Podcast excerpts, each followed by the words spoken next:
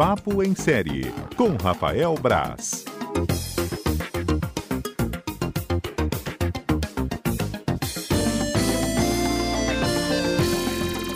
Já está conosco Rafael Braz. Boa tarde, Rafael.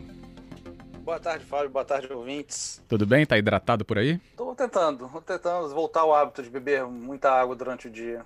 Em casa bom. a gente perde um pouco. Quando eu tô na redação, eu tenho o hábito de levantar até para dar aquela esticada de perna também. Levanto, pego uma água e tal. Ah, vamos, re- vamos retomar esse hábito, Rafael, por favor. Tem que retomar. Eu até com um copo de um litro de água aqui do lado, mas eu já tomei ele todo, então tenho que pegar mais água. Dado o alerta da hidratação com o Rafael Braz, ele também segue com as dicas das séries. Vamos lá, Rafael, quais dicas hoje? Hoje eu separei é, uma série que até fez um, fez um barulho bem legal na Netflix, não necessariamente por um, por um motivo muito bom, mas eu acho que vale a pena insistir nela. Chama, é, chama Emily em Paris. É a série é, ela é criada pelo Darren Star, que é o criador do Sex and the City também. Então é- ele, te- a série tenta trazer um, um- essa aquela pegada de Sex and the City, uma coisa meio de, de luxo, de alta, alta costura, alta moda, alta sociedade, só que no olhar de uma jovem, né? Hoje que o Sex and the City talvez já não funcionasse mais tão bem para isso. E a tal da Emily, isso, isso tudo acontece em sete minutos, tá? Ela, tá, ela mora em Chicago, em sete minutos ela é transferida para a França, é, um francês bonitão já dá em cima dela, com 15 minutos, dois franceses bonitões já deram em cima dela, os, os franceses são todos caricatos, são todos estereotipados pra caramba, então são todos uns homens meio rudes, assim, mas super sexy e galanteadores, enfim, é o estereótipo que a gente tem do francês mesmo, só falta uma baguete embaixo do braço e uma, uma boinazinha na cabeça, sabe? É, a série, é, é- o, o episódio piloto, o primeiro episódio, ele é muito caricato, ele é muito estereotipado e incomoda. Eu insisti porque eu estava vendo a trabalho, eu escrevi sobre ela, tá lá em A Gazeta, quem quiser procurar. É, publicaram colunas lá no meu nomezinho. E eu insisti, e quando eu me dei conta, eu tinha sido fisgado pela série. Porque eu entendi que ela usa esse, esses clichês, esse, é, esses estereótipos para criar um conforto.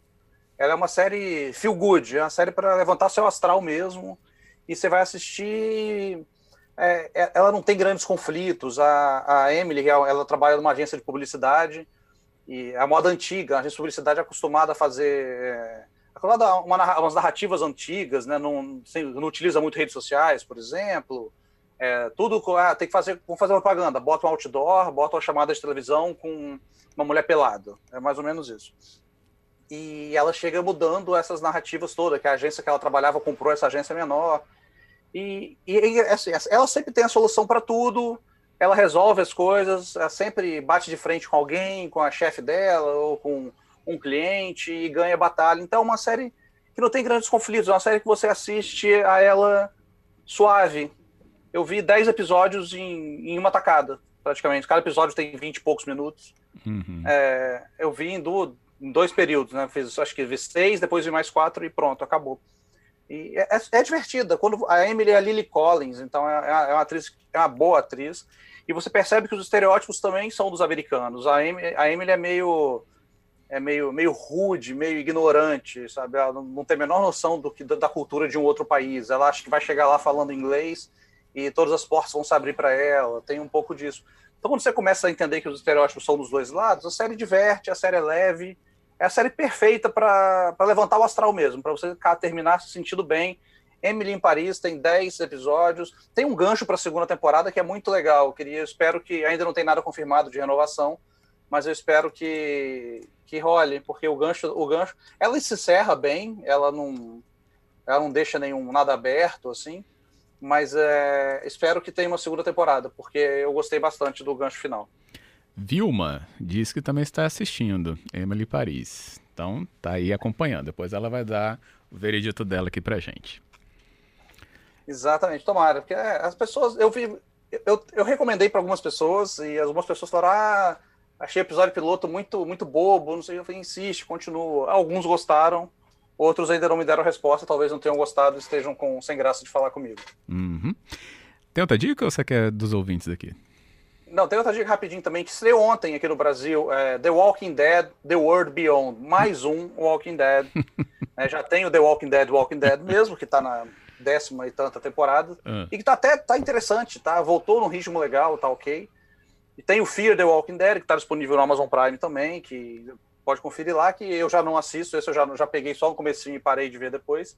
E agora tem esse Walking Dead World Beyond, que ele tem uma premissa bem legal, de jovens que já nasceram no apocalipse zumbi, já nasceram dentro de uma comunidade estruturada, então eles têm todo, todos os confortos de uma sociedade mesmo, tem energia, tem casa, tem tudo.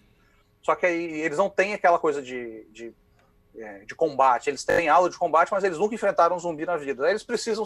É isso que me incomoda no Walking Dead. Sempre tem alguma coisinha, alguma burrice para movimentar a trama. Eles precisam se aventurar para fora dos muros da sociedade. E aí o resultado é, é, muito parecido com o que a gente já conhece.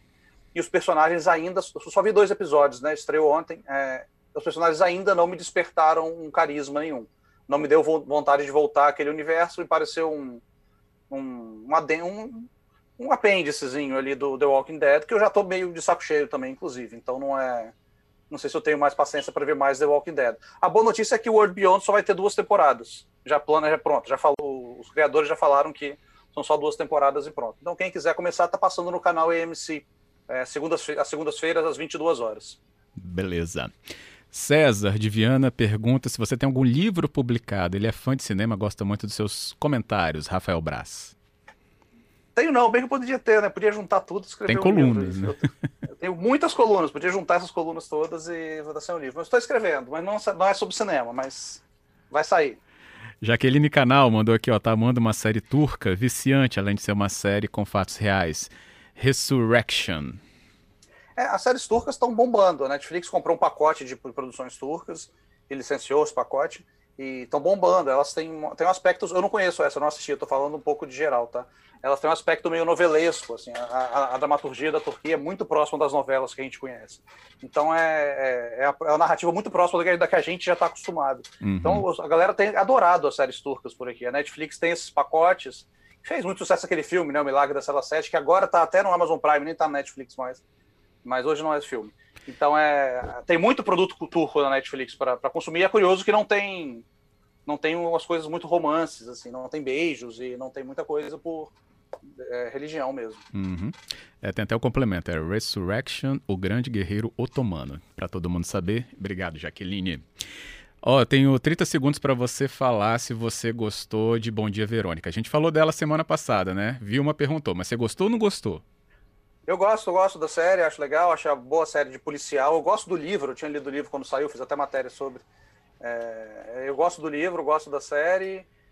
Tem uma coisinha ou outra ali que eu mudaria, mas aí também já, já é uma opinião particular. Eu gosto que ela, ela se aproxima de filme policial e se afasta de, de novela mesmo. É uma série policial brasileira, com características brasileiras, e isso é legal. Eu adoro a atuação da Camila Morgado e, da, e do, do Moscovitz. Eu acho a atuação deles muito boa.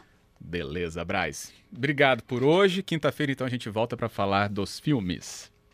Valeu, Fábio. Até a próxima.